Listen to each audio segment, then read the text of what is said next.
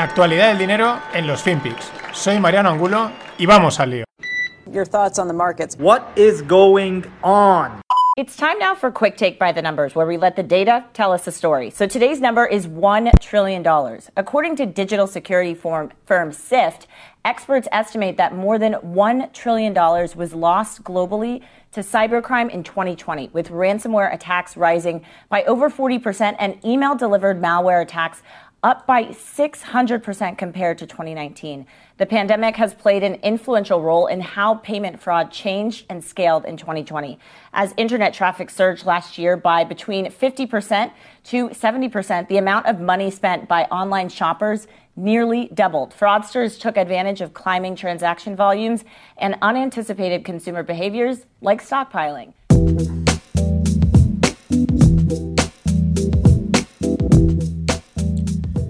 Hola no financieros. Esto que veis es, bueno, pues unos datos súper interesantes. En el último año, un trillón han robado los hackers en el mundo online. Es llamativo porque, por ponerlo en perspectiva, pues el balance de la Fed se ha expandido en unos, mm, bueno, según los datos, 7, 9 trillones. Fijaros, solo un trillón prácticamente los hackers se lo han levantado. Evidentemente es dinero fuera de curso legal, pero bueno, son de estas mmm, cifras que llaman bastante la atención. Y es uno de los grandes retos el, tema tecnológico, el tema de ciberseguridad. Lo hemos visto además recientemente, yo creo que lo hemos comentado con esas demostraciones de fuerza, cuando mmm, pues han secuestrado el, Colonial Pipeline de petróleo o cuando han secuestrado también la empresa esta de carne, que fue el último, el último así conocido.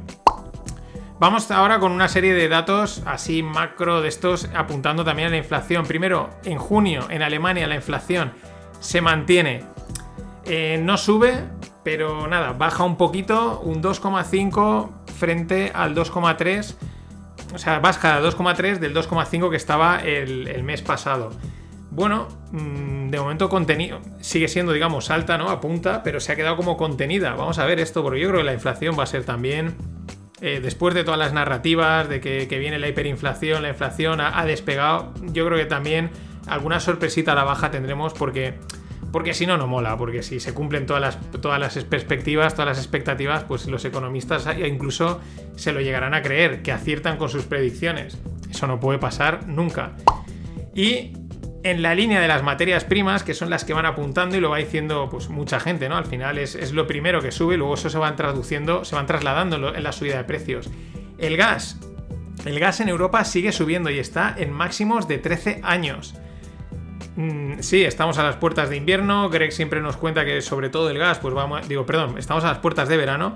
Greg siempre nos cuenta que pues, esto está sobre todo muy influenciado con la parte de invierno, consumos, de calefacciones y tal. Es verdad que ahora en verano se tira mucho de aire acondicionado, pero quizás no tanto, ¿no? Pero aún así, llamativo. ¿Cuáles son las causas? Primero, Rusia, ¿no? Que tienen ahí la llave de paso. Dos, una alta demanda. Tres, inventarios que han sido mermados por las olas de frío de este invierno. Esta, causa no me la acabo yo de creer. Yo creo que todos los inviernos hay olas de frío y no creo que este invierno haya sido más frío que otros. Pero ahí está. Y también, muy importante, la caída de producción en Reino Unido y en Holanda. Así que este dato apuntando mmm, al alza. También sube el acero en Estados Unidos, en máximo histórico, 1.800 dólares la tonelada. El housing para arriba. Esto se compensa un poquito porque eh, la madera sigue cayendo. La madera ha sido espectacular durante todo el año y ahora le iban cascando. En los dos últimos meses ha caído casi más de un 50%. Está ahora en 700 dólares eh, y venía de los 1600 mmm, por ahí. O sea que bueno, pues bueno, ahora las casitas eh, mejor hacerlas de madera. Hace unos meses había que hacerlas de acero, ahora hay que pasárselas a hacer de madera. Pero interesante, interesante sobre todo por lo, lo, bestia, ¿no? Ya no es que sean dispares los movimientos, sino que de repente uno es muy bestia al alza, el otro muy bestia a la baja. Son los tiempos que corren. Mientras el SP500 y el Nasdaq, pues marcando máximos. ¿Por qué? Porque es lo que hacen, es lo que hacen los índices, los índices americanos. Marcar máximos uno detrás de otro. Si ya mmm, que es que el SP ha marcado máximos. Bueno, cuéntame algo que no sepamos, si con los ojos cerrados lo sabemos. Y también marcan máximos en precio, mínimos históricos en yield, los junk bonds corporativos, es decir, los bonos basura corporativos están pagando un 3,78%, pero mínimos, mega mínimos históricos. ¿Qué son los junk bonds? Son los bonos de peor calidad, los que, en pocas palabras, es más probable que no te los paguen, ¿no? Que haya, que haya impago, ¿no? Y están pagando simplemente un riesgo del 3,78. Y hablando de caídas, pues hoy le cascaban al oro bastante. Es verdad que mm, pues entramos en verano, es una época tranquila, la gente no quiere sustos, mm, bajan los volúmenes de negociación y es esperable pues que las cosas sean tranquilas, los, activos de riesgo vayan al alza y este tipo de cosas. Pero aún así, bueno, hay que estar atentos que también en otros veranos han pasado cosas. Pero de momento este verano no lo parece. Y una info de las que molan, además, de un oyente que lo he tenido en el rogle, del gran Antonio Barco, y él lo tuiteaba ayer y decía, esto es información de primera mano, bueno, ya pública, porque a través del perfil de Twitter lo dijo, pero desde Extremadura, los contratos de aceite para el año que viene se están cerrando a un precio un 60% por encima del precio del año pasado, un 60%. Una demanda brutal, acopio o lo que sea por si acaso. Así que mucho atento porque también al final nos va a salir, va a salir todo por un ojo de la cara. Y para los que os mola el dividendo, que sé que ahí son diciendo la buena, ¿no? Pero son un poquillo ahí sectilla, ¿no? Los del dividendo, tal, dividendo a tope, no sé qué. Bueno, estas, fijaros qué interesante. Estas, estos son tres y tres, seis empresas, seis de las grandes financieras del mundo subiendo el dividendo a tope. Morgan Stanley dobla el dividendo trimestral de 0,35 a 0,70. Nada más y nada menos. JP Morgan, hombre, uno de nuestros clásicos, uno de nuestros amigos, lo sube un 11% de 0,9 a 1 dólar. Por cierto, que dice Jamie Dimon, el super CEO de JP Morgan, que París es ahora el hub de trading para Europa de JP Morgan. Esto tiene que ver mucho con el Brexit, pero también estos se van a capitales caras. Pues no cuesta París, veniros a Madrid, hombre, o a Valencia. Sí, más, Bank of America lo sube un 17% el dividendo, de 0,18 a 0,21. State Street, que es otra de las, de las importantes, lo sube un 10% de 0,52 a 0,57. Wells Fargo también lo dobla de 0,1 a 0,2. Y si hemos dicho JP Morgan, pues tienen que cantar nuestros otros amiguísimos de Goldman Sachs, que tampoco se quedan atrás y lo suben de 1,25 a 2. ¿Cómo están las financieras? Cómo se nota que está todo el mundo comprando, vendiendo, que hay operaciones por todos lados, que hay liquidez, hay pasta, porque vamos, me parece espectacular. Son 6, 7 subidas de dividendo, además la que menos un 10, un, un 10%, que ya está muy bien. Y un rumor, lo comentaban en Twitter, un rumor parece, y luego alguien lo decían, es posible de Amazon estaría a punto de suspender a 200.000 vendedores chinos en los próximos 30 días. Lo cual decían, bueno, esto va a ser una putada porque después de pasar por todos los eh, compliance, por así decirlo, que tienes que pasar para poder vender en, Amazon, como para que ahora digan, mira, que os, ventilamos. Es verdad que en China, pues no quiero imaginarme la cantidad de vendedores que hay y bueno, pues igual 200.000, pues enseguida sacan otros 200.000 y arreando. Y siguiendo por China, este dato también es súper curioso con lo que llevamos comentando durante todo el año, con las IPOs, con las ofertas públicas de venta, las salidas a bolsa de las empresas. Hablamos de Ding Dong, que es una, un grocery delivery, ¿no? De entrega de comida y tal. Bueno, recortan el, objetivo de la IPO un 70%, de ir a buscar 357 millones a, los, pues eso, a, quedarse contentos con los 94, un, un recorte del 70%. Eh, si os vienen a la mente las que hemos ido comentando, Airbnb, Durdas, etcétera, que iban disparadísimas y aún así, You are leaving money on the table, que le decía aquella, aquella periodista pejiguera, eh, esto es cuanto menos llamativo.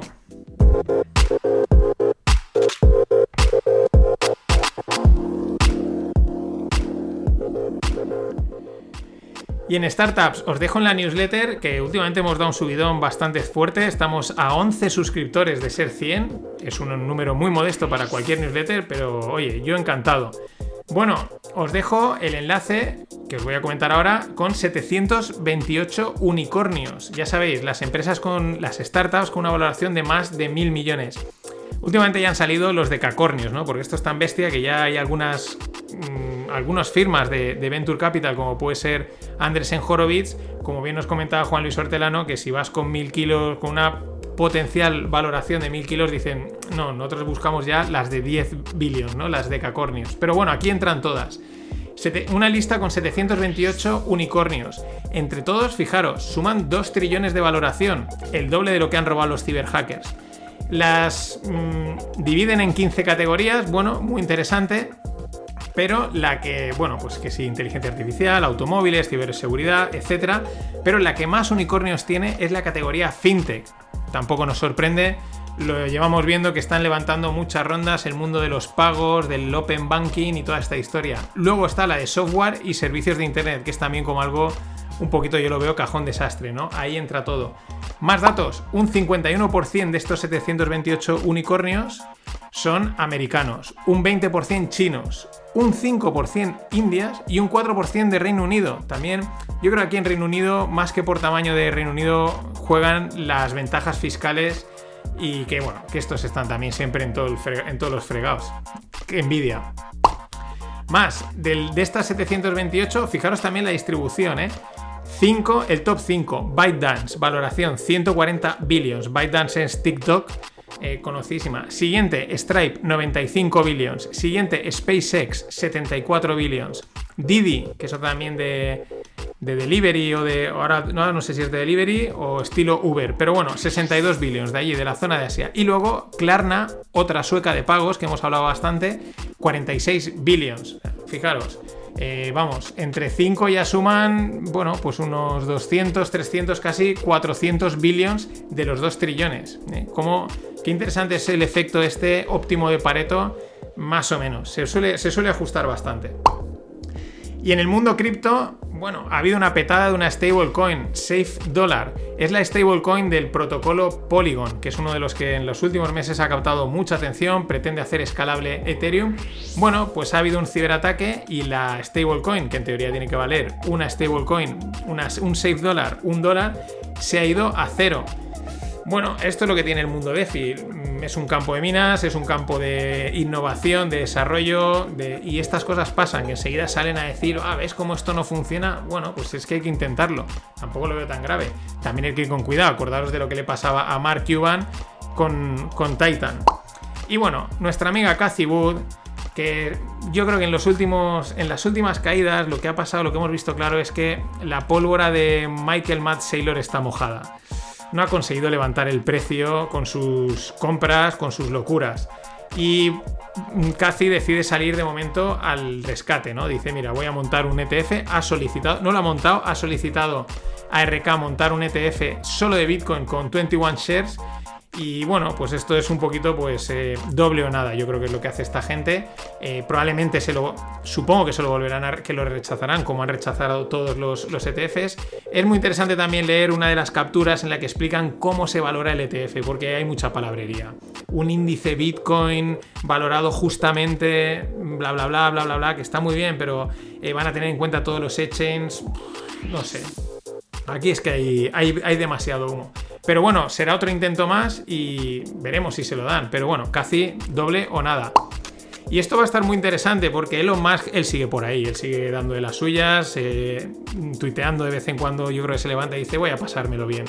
Y el otro día entraba ahí en, una conversación en, con, en Twitter con Jack Dorsey y se medio retaban o se aplazaban, por así decirlo, a tener un debate entre los dos. Pues parece ser que ese eh, debate sucederá en un evento cripto. Las informaciones han sido un poco dispares. Primero salió que sí, luego dijeron que realmente estaba por confirmar, ahora parece que sí. Esperemos, porque va a ser divertido. Yo recuerdo el debate, lo podéis ver, entre Elon Musk y Jack Ma. Y bueno, divertido porque es que Jack Ma mm, se queda corto, queda corto al lado de Elon Musk. Elon Musk se nota, ya no es que sea un tío, un troll, sino que tiene mucha más visión.